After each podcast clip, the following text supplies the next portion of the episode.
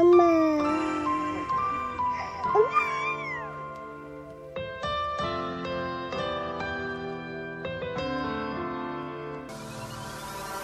I can't wait no Hola, soy Kilead Martínez y mi pasión es ayudar a las personas con dificultades en el lenguaje a lograr una comunicación efectiva.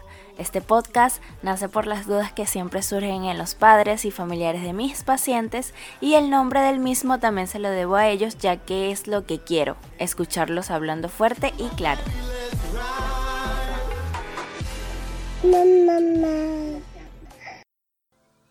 Hola a todos y bienvenidos. En el episodio anterior estuvimos hablando acerca de las características de los niños que tienen un desarrollo del lenguaje menor a lo que esperamos. Comentamos un poco acerca del inicio tardío en el lenguaje que ya aprendimos se da antes de los 3 años.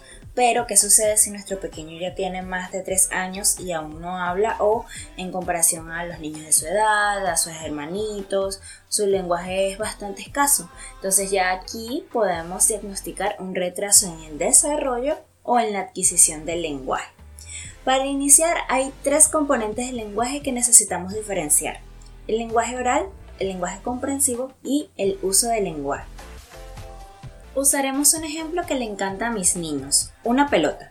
El lenguaje oral se parece a saber lanzar la pelota, es decir, las habilidades que tienen los pequeños para hablar.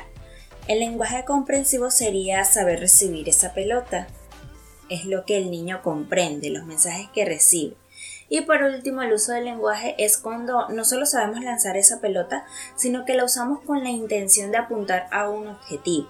Esta es la habilidad para usar adecuadamente el habla para pedir cosas, rechazar, aceptar, socializar, según lo que el niño quiera lograr.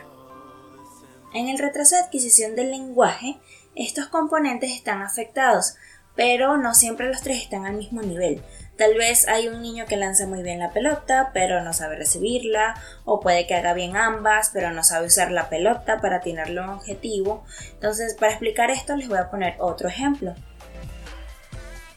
María tiene tres años y medio y juega de manera organizada, ella hace juego funcional, es decir, sabe jugar con un carrito, entiende cómo funcionan los juegos y hace también juegos simbólicos, es decir, ella es capaz de pasar experiencias de la vida real a su juego, ella lava a su muñequita en su tina, la viste, ¿no? Esas son experiencias que ella ha conocido en la vida real y hace un juego con esas experiencias. También muestra interés por tener la aprobación de sus padres, les pide atención, demanda acciones, les piden que haga cosas, ¿no?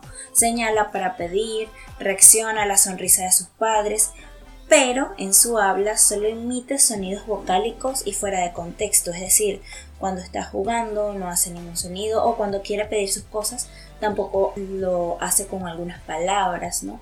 Tampoco entiende si le dicen señala zapato, señala al perro, solo entiende muy pocas palabras y casi siempre eh, objetos funcionales de su vida como el biberón, si le van a dar leche ahí, pero es muy poco el vocabulario que ella entiende.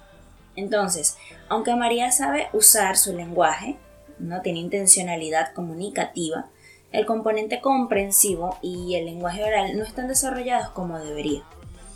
Espero que les haya quedado claro esto de los tres componentes del lenguaje y cómo pueden estar afectados. Ahora, ¿qué podemos hacer nosotros para ayudar desde casa? El juego es muy importante, es la base de las habilidades de comunicación y del aprendizaje. Podemos realizar juegos simbólicos, funcionales, que hemos mencionado hoy en el caso de María, y los voy a explicar mejor en el siguiente capítulo. Vamos a jugar juntos y no olviden que te quiero fuerte y claro.